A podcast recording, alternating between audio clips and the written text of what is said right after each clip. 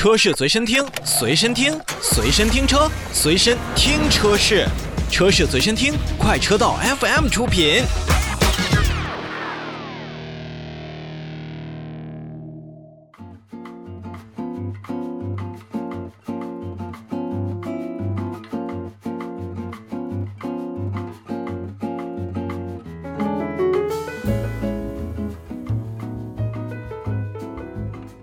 来到新车来了，我们看新车之前的时候呢，其实就跟大家提到了，往年的 MPV 市场呢，好像真的没有那么的热闹。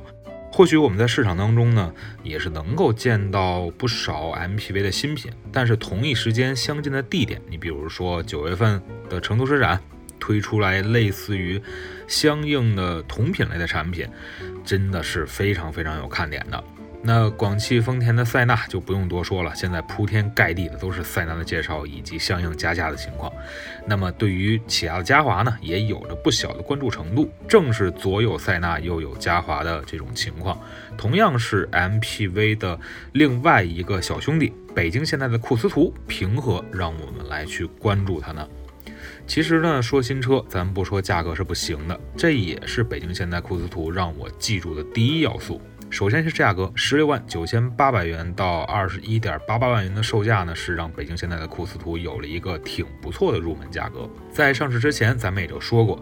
根据北京现代库斯图和东风悦达起亚嘉华之间相比较的话，其实啊，两者并不是同一平台，或者说是并不是同一时期的产品。虽然在所谓的平台架构学说上，库斯图并不占优势，但是看了与北京现代索纳塔相近的价格之后呢，想想其实作为一辆全家出行的工具车出现为主的 MPV 来讲，便宜好用，我觉得才是更重要的。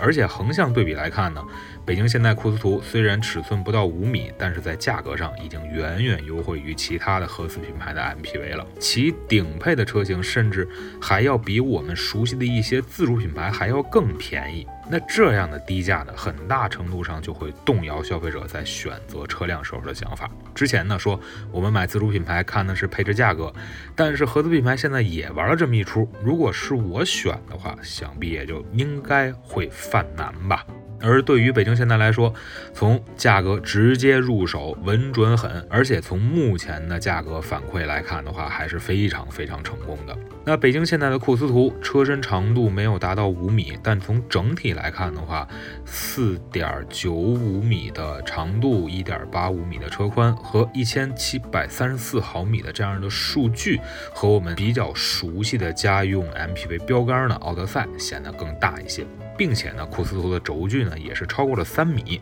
虽然轴距的数字并不能直接决定内部的空间的表现，但是轴距超过了三米，在空间的表现上，库斯图应当不会太差。而且从实车上看呢，库斯图它采用了二加二加三的座椅布局形式，并且呢，在第二排座椅上进行了大规模的配置堆砌。从配置上来看，北京现在的库斯图在第二排座椅当中使用了一个叫做无重力座椅的配置，并且呢，高配车型中的第二排座椅还拥有高达十项电动调节的功能。甚至这样的全电动座椅，在价格更贵的同门嘉华上都没有体现。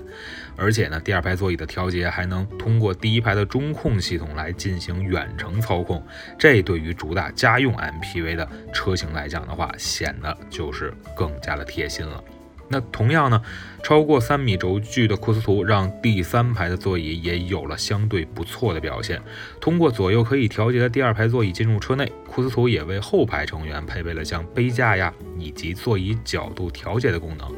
肯定比不上第二排舒适，但是乘坐起来呢，至少不会像同价位的这种七座 SUV 一样那么费劲。而且值得一提的是呢，北京现代库斯图还是装配了一个叫车内对话的功能。开启后座对话模式之后呢，前排成员可以和后排的家人更清晰、更方便的沟通，也是有效的解决了高速行车噪音较大时听不清车内讲话的问题。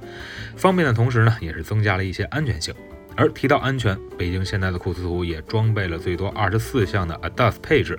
让我们可以重点关注的是，包括安全下车辅助、前方碰撞辅助、交叉路口对向车辆、后方影像显示系统等等。不仅让驾驶者在驾驶库斯图车型的时候显得更加的安全，也是让后排的家人啊朋友在上下车的时候多了一份安全的保障。你说有遗憾吗？有。在库斯图还没有上市之前，针对于第二排座椅进行了一个相当详细的介绍。不过，我从实车、从照片当中都可以看出，库斯图在既可以端坐也可以平躺的电动座椅呢，它的安全带并不是与座椅一体的，而是和很多轿车一样放在了车辆的壁柱之上。虽然呢，这样的设计并没有太多的妨碍，但是目前呢，市场当中更多的 MPV 车型几乎都将安全带与座椅一体化。那这样呢，既能够保证第二排座椅进行平躺的时候，安全带依然能够很好的贴附在乘客身上。所以呢，还是建议大家，如果说您选择了库斯图，在行车途中最好不要长时间使用放松模式为好。虽然在动力上我们更加推荐于 2.0T 的动力，但库斯图呢依旧是提供了 1.5T 发动机可选，毕竟按照预算来选择也是没有太大问题的。那么 1.5T 的发动机呢，是 CVVD 的连续可变气门持续期技术的发动机，最大功率125千瓦，峰值扭矩253牛米。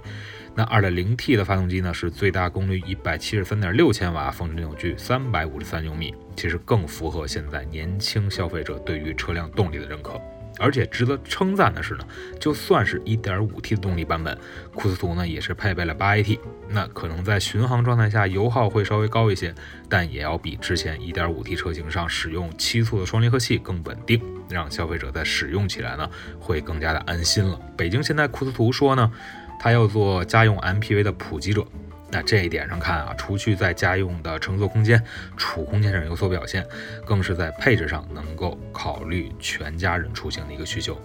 虽然不是像一些主打商务出行的 MPV 那么有仪式感，但是能够在座椅、空间、配置上下功夫，结合刚才咱们开头所说到的十六万九千八到二十一万八千八的售价。没准库斯图还就拥有了让消费者更为关注的可能性。都说定价好就是成功了一半，那的另一半的成功呢？库斯图就要看消费者在购车的时候最终是怎么选择的了。